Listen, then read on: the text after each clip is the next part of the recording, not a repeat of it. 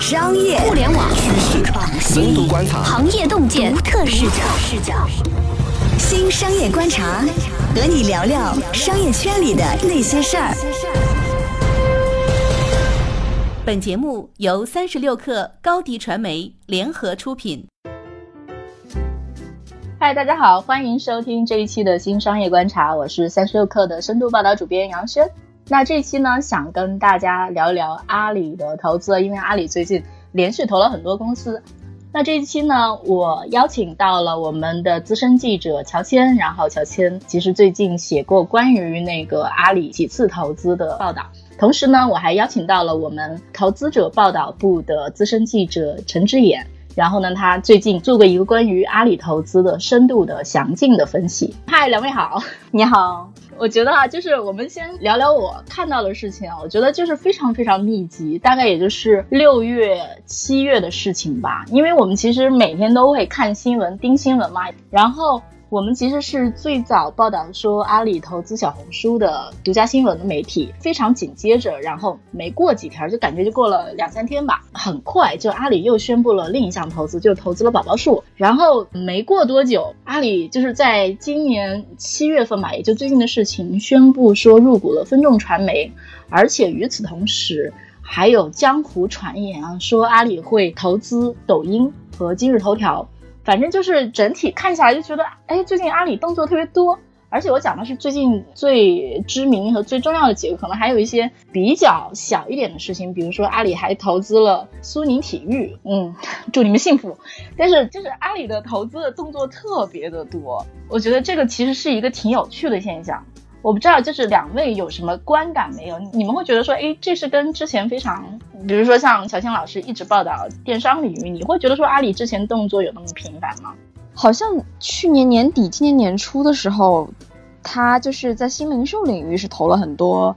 线下的这些实体的商业嘛。但是最近的这一波好像还是都回到线上去了，所以这个好像有有一些变化。对，就是仅就这一年来看。对，就是我感觉他最近好像是说非常在意呃社区和流量这件事情，基本上投的都是社区型的。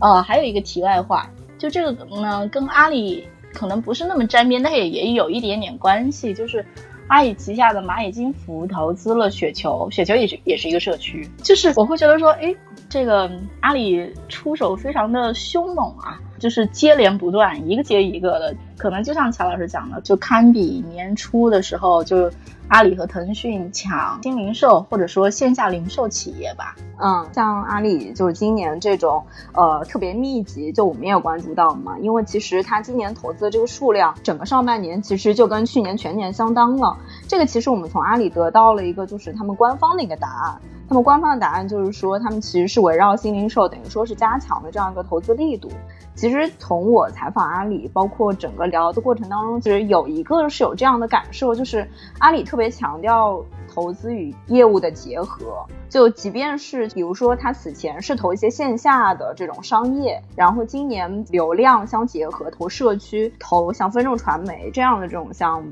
其实这也是和他整个新零售整个这个业务是不可分的。就是你去看他投分众，他不是为了去投一个广告的一个窗口，而是说他可能是和线下这种呃楼宇啊，或者是地面的这种广告相结合。这个其实是他整个一个零售的布局，这是我的一个想法。嗯，对，我就想说说那个分众那一趴，其实就是你可以设想它一个场景，就比如说它周边开了一些什么盒马鲜生啊这种，就可以基于它三公里的这种范围去有一些分众的合作嘛，它就会很方便它做广告投放。没错，因为其实阿里投流量这个逻辑呢，怎么讲？其实阿里一直都在买流量，因为像阿里，比如说投苏宁体育啊，但是阿里其实在更早之前，比如说买微博。投资微博其实也是差不多的逻辑，但是呢，嗯，可能就是我觉得可能变化的确发生在细微的地方，就像乔迁刚讲的，它能跟线下结合起来。但是我觉得他最近买流量这一波，可能还是跟他的焦虑感也有关系。我会觉得说，他们应该非常明显的感受到了来自腾讯的围追堵截吧，或者也不是说腾讯有意围追堵截他。就是他拿不到微信流量。我如果是阿里，我会挺焦虑的。比如说啊，以前我买流量，那我就买好了。但是我觉得他们还是有一点点大爷的感觉。但是觉得他们现在的心态可能跟几年前也不会太一样了。我是觉得，比如说像市面上像微博这种综合类的流量的社区也没得什么好买了，所以他们可能会会向一些更精准的这种场景去切。比如说小红书可能就是针对年轻女性的这种美妆。对吧？然后宝宝树可能是这种呃宝妈人群，但是他们可能在各自的垂直领域都还是做到头部的，像这种可能就会对阿里来说是比较好的标的。哎，我觉得其实就是买一个少一个吧。就我觉得可能是就是原来那种纯纯粹的流量还是能有标的可以去选择的，而现在这种选项越来越少，因为微信它整个威力越来越大。所以他现在只能去选择一些既有电商元素，也有这种流量元素的去结合。其实我当时有问那个阿里的站投总监，我说宝宝树和小红书的考虑究竟是怎么样的？就比如说以流量这种问问题去问他，他反而是不认可，他反而会觉得说宝宝树和呃小红书对于阿里的意义在于人群，就是这个背后这种垂垂直人群可能是他们投资的一个出发点。人群应该就是精准流量的 另一种吧。这话非常绕啊！投人群最后不也想让他们在阿里上身上买货吗？其实感觉是他们不愿意公开承认自己对于流量的这种缺乏，但是其实背后还是挺焦虑的，对，挺焦虑、渴望的。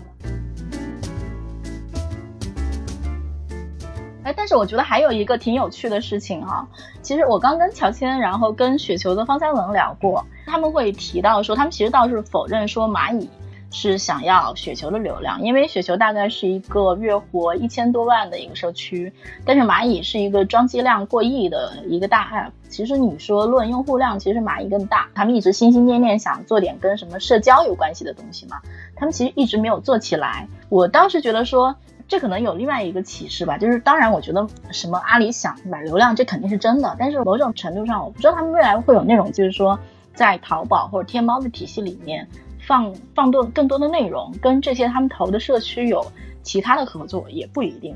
这个淘宝不是都有开始做短视频了吗？对吧？对，内容化其实前两年就一直在说了，他们应该就是意识到内容其实对于导流和交易是很重要的，所以他们才会其实看这些才能看得出来他们的好嘛，就类似这种社区型的产品，内容种草效率还是非常高的。是啊，他们今年把范冰冰不是从小红书也搬到了淘宝上去做整个一个等于说 KOL，而且我有一个感觉啊，我感觉说阿里现在出手好像比较狠。为什么有这感觉呢？是因为小红书这个 case 吧，本来腾讯是小红书的股东，但是结果这一轮小红书却是阿里投的，我觉得那肯定是应该是阿里给出了更好的条件吧。小红书的口径有一点点敏感，就交易来说，他们当时特别强调了这一轮其实不是战略投资，是财务投资，就他们也很介意是说站队啊，或者是之后可能会被收或者之类的吧。对他们来说，应该还是自己要争取上市是是第一选择吧。他们还是有那个机会的，因为他们从我们能够看到的数据来看，那小红书涨得还是挺猛的。然后的确是涨得非常快，而且小红书非常坚定的在做流量和做广告。但是，就是说一千道一万，你如果最后做流量、做广告，然后然后广告导向卖货，你其实还是要有一个金主嘛。那你说是腾讯会花钱去买你的流量，还是阿里会花钱买你的流量？最后让大家就是转化成说我买了这个化妆品、那个化妆品，还是阿里？就我觉得，其实从投资本身来说，阿里肯定是没那么激进的。因为你去看腾讯，它敢于去投特斯拉啊，就什么飞行汽车啊这样的案例，阿里是绝对不可能 去投那些的，因为它的就是整个投资的核心就是一定要和阿里本身的业务相关。其实蚂蚁也是一部分程度上继承了这种基因哈，就是他们两个其实从大体的战略投资的整个大的方向来说，其实是相似的，就是所有我要投的东西。一定是要和我的整体或者说核心业务强绑定的。那你去看它激进吗？它并不激进，但是它在一些案例上，它表现的态度是很强硬的、很强势的。对，是很强势。它要控股啊，它要派高层进入到这个公司里面去接管很多很多的业务啊。这个方面它是强势的。为什么？它要确保它投的这些案子，特别是收购的这些案子，能够为自己所用。对，就前段时间张勇接受采访的时候，就是，嗯，阿里现在的 CEO 嘛，我觉得他讲的还是挺，怎么讲呢？就是因为张勇其实一直是一个。看起来很温和，然后讲话呢也不会出什么岔子，也其实情绪并不激烈的人。但是我看他那段话，我觉得他情绪还是有点激烈的，就说什么我们一定会为我们投的企业负责，以及还讽刺了一下腾讯，说哎呀，腾讯投了就不管了，对吧？大概就是说你们财务投资就是轻轻松松，然后就有一种甩手没有担负起责任的这个感觉。其实是两个巨头特别不一样的这种投资风格嘛。写完最近阿里的稿子，其实我反而觉得就真的没有优劣，就只是说他们走了两个不一样的路。对，其实我觉得某种程度上讲啊，就是如果以厉害程度或者说以市值来看吧，其实腾讯是比阿里要高的。以及现在微信如日中天啊，所有人都在谈微信生态，就看起来腾讯是比阿里强。但是我觉得，如果真正谈说过去二十年，然后中国互联网哪家公司做了特别厉害的，就是对这个世界的改造，我觉得阿里的改造度其实是更大的。比如说，支付宝就是打通这个支付的这个基础，然后他去跟西通易达做各种合作，然后去建这个物流的基础，就是基础设施建设起来，上面才能跑各种东西嘛。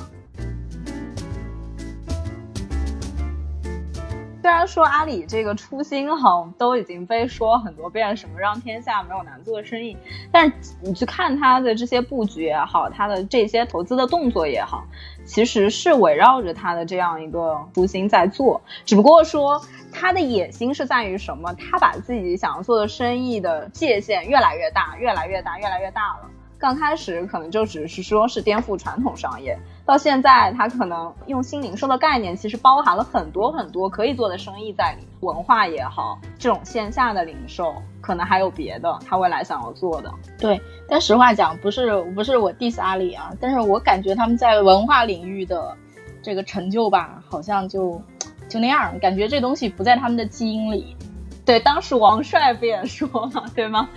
说没有这个基因也做不好，所以是有点自己打自己的脸嘛。想想阿里大文娱，对吧？我们不说啥了。但我觉得是这样，就是其实阿里大文娱是要看我们从一个什么样的时间点去剖析它。其实从之前阿里大文娱的总裁于永福被替换掉，其实是一七年十一月的事情。那到现在也就是半年时间，半年时间阿里。给出了一些惊喜吧，就我自己觉得，比如说在优酷和世界杯的这一个事情上面，它的确是优酷、爱奇艺和腾讯当中唯一拿下直播权的，就是这个对于阿里巴巴来说，在它的文娱的这件事情上，应该是一个刺激，是一个强刺激，才会最近有苏宁体育和阿里之间的这样一个合作。但实话讲，对这个事情呢，怎么说呢？如果单论就是这个部分，就是过去几年的发展来讲吧。然后优酷其实被阿里收购之后，其实就从行业第一，然后非常快的就滑落到了行业第三。对，就基本上就是腾讯和爱奇艺都比它做得好嘛。嗯，这基本上是一个过去已经确定的历史和事实。这个这个事儿意味着什么呢？这个事儿其实是跟说做这个行业需要砸很多钱，而且你需要管得很细是有关系的。就说既要有钱又要有人，那我不知道阿里是输在哪一环，但是从结果来看做的并不好。至少就是文娱领域的我们的同事反馈出来的感觉是说，其实在过去这些年，像优酷其实是不太敢投入的，就不太花很多钱去买内容或者是去做剧啊。我觉得这个决心真的要看，就是阿里做内容这个东西是它的生命线嘛，这个。我觉得阿里自己真的确定这件事情吗？也未必。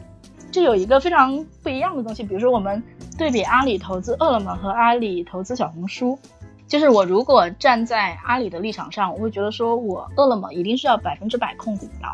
这是我的生命线。为什么？就是说线下新零售吧，所谓新零售，我觉得其实非常重要的核心就是说它提高单店效率，提高单店效率最重要的方法之一就是说你要有线下最后一公里的配送。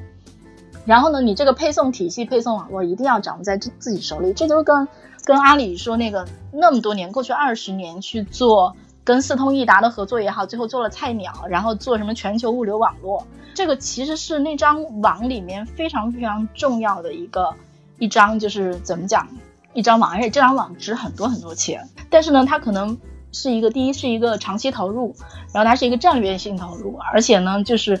不可能落到其他人手里。实话讲，就比如说哈，流量这件事情，我觉得如果不是因为有微信卡住了阿里的脖子，阿里就去市面上就正常去买流量就好了。是我我猜啊，阿里可能自己也没有百分之百下定决心，说我一定就要靠这个内容自己把流量生产出来。就我觉得可能也是像像就就是那种需求金字塔的这种性质，最开始的需求肯定是这种刚需，但是其实慢慢的，就像现在百货商场去吸引客流的一个很大的一个原因是它有电影院，大家要去看电影。我觉得对于阿里来说，它日后。它一定是会对这种内容有强需求的，它不可能只是有基础设施而没有上层建筑。我有一个疑问，就是刚刚也提到说，那个比如说投优酷这种，可能从它收购来之后，它的发展来看，并不是效果特别好。那就是我们对阿里的投资可能还需要一个更强烈的、明确的评价吧，就就类似之前写那个百度投资，大家觉得它是一个明显是不行嘛？对，明显是不行，就各种问题为什么不行，对吗？然后节奏也不对啊，然后也没有帮到主营业务啊。那那对阿里的这个投资的一个大的判断应该是什么呢？或者是我们应该有一个什么标准去判断它？你站在不同人的立场上，我觉得这标准是不一样的。就是其实去梳理历史也好，去判断一些案子也好，其实都很容易。但是真的去评价说阿里到底投的怎么样，其实你说站在阿里的维度，他说他去评判一个案子的优劣，就是从它是否产生业务价值这一点去判断。但是对于大家来说，你这件事情是否挣钱，你买下了这个公司，它对你的意义究竟有没有体现出来？或者大家会会觉得说你对于创始人态度到底怎么样，这些都可能成为一个判断标准。但阿里的投资真的好像没有一个固定的判断标准在那里。对，我觉得阿里内部呢可能会拿说这个事儿对我们的业务有没有帮助去判断，但是外部呢可能大家会拿它跟腾讯做参照，就是说你投这个项目最后成功没成功。我觉得这可能是一个挺不一样的坐标系吧。但是其实从战略投资的角度来说，很难跟腾讯相比的，因为腾讯还是更偏财务投资人的那样一种，他没有说一定要和自己的生态所融合在一起。但阿里大多数的战略投资都是需要和自己的生态相联系的，这个就很难放在一个层面上去评判了。阿里投资一个公司，它固然对于那个公司本身的资源什么是有帮助的，但是能够很强烈的感觉到公司对于阿里的价值，对于阿里部分业务的价值，可能会比阿里对于那个公司的价值更大。呃，比如说你在采访的时候有没有问他们，他们认为失败的案例，他们有讲吗？就是他们他们会会觉得说去判断一个案子是否成功的这个时间点是很就很有智慧的。什么时候去判断是合适的？我觉得这个很有智慧。但是实话讲，我觉得这回答有点鸡贼啊。是是是，没错。哎呀，阿里就是很善于讲了。因为你想，就是大家在谈移动互联网这件事情的时候，移动互联到现在，我觉得其实大概七八年吧，就这整个周期大概是这样的。就从它开始从零开始到现在，已经大家都觉得嗯下半场，或者说已经到收割成熟期了。七八年时间，那如果说一个生命周期走完，然后你这个案子的价值都判断不出来，这肯定是，对吧？扯淡。以及啊，我会觉得说，比如说我们可以去看，就是阿里其实历史上做了很多长线投资，比如说他去建物流系统，或者他去做支付宝业务，然后但是这个东西你其实也还是有一个时间的，就比如说你在一个多长时间内能够初见成效。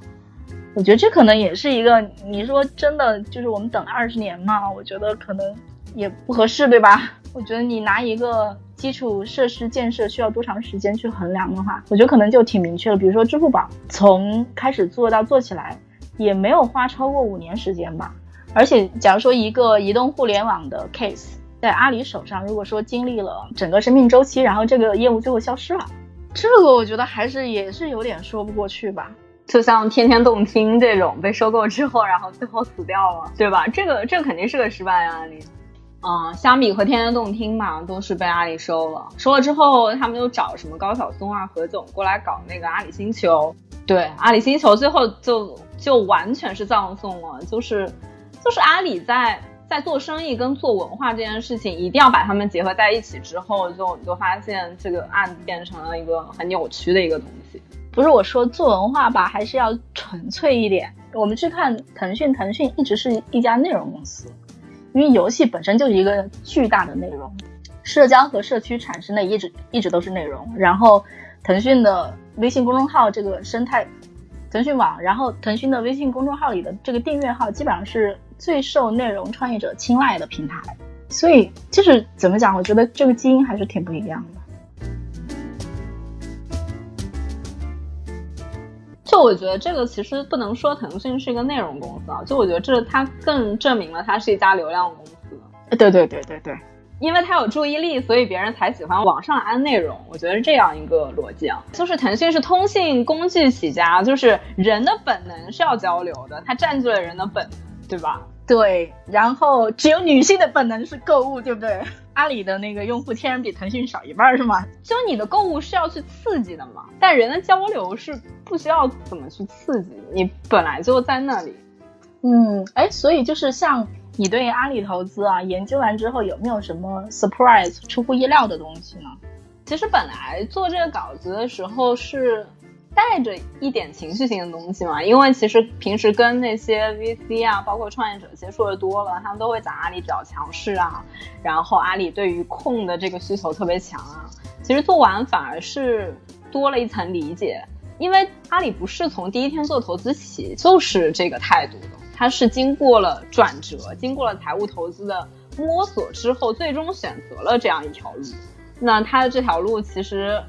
其实是挺挺受非议、挺多不好评价的一条路嘛。那他像张勇也特别坚持，特别强调就要负责。那他如果真的这么走下去，我觉得就是也还挺不容易的吧，对吧？就是你要面对这种非议。就比如说，你会觉得说哈，阿里做投资的团队，或者说做投资的这个决策机制有什么特别之处吗？他们就是他们等于说投资团队是一块，业务团队是一块。他们但凡做这种战略性投资，都是两个团队一起在做的，就是所谓的这种 and 关系。业务团队它首先对于这方面的业务是要有需求，大家是有空间的。然后投资团队去判断这是不是一个好的投资，在财务上是不是走得通，两方面相结合才能做出一个完整的决策，这是他们的一个特点。好的。拉拉杂杂谈了很多呢，我们从阿里最近的一系列非常稳准狠，然后看起来非常有决心的这个投资案例入手，然后去谈了我们怎么去看阿里的战略投资，同时呢还扯到了几句腾讯。我觉得其实这个投资这个事儿其实还挺有趣的，就比如说你站在创业者的角度去看，跟你站在一家大公司和巨头的这个视角去看，还是能得出非常有意思的、非常不一样的这个结论。嗯，以及呢，之所以谈阿里吧，也是因为说阿里其实还是非常非常的影响整个互联网生态。那阿里去做什么，阿里决定去投什么，这个东西其实对我们生活中的大量的东西，比如说我们在盒马去买吃的，然后我们在小红书上去决定去买化妆品，还是各种，都还是会有一个非常大的影响。我觉得可能慢慢看吧，maybe 这些影响就会在大家的身边浮现出来。好的，那这一期呢，我们就聊到这里，也感谢乔迁和之眼。喜欢我们的节目，也欢迎点赞、评论和转发。再见，拜拜，拜拜。下载三十六课 APP，一网打尽商业大事件与科技新鲜事儿，轻松获取新鲜谈资，快来下载吧！商务合作，请关注公众号“松子收音机”。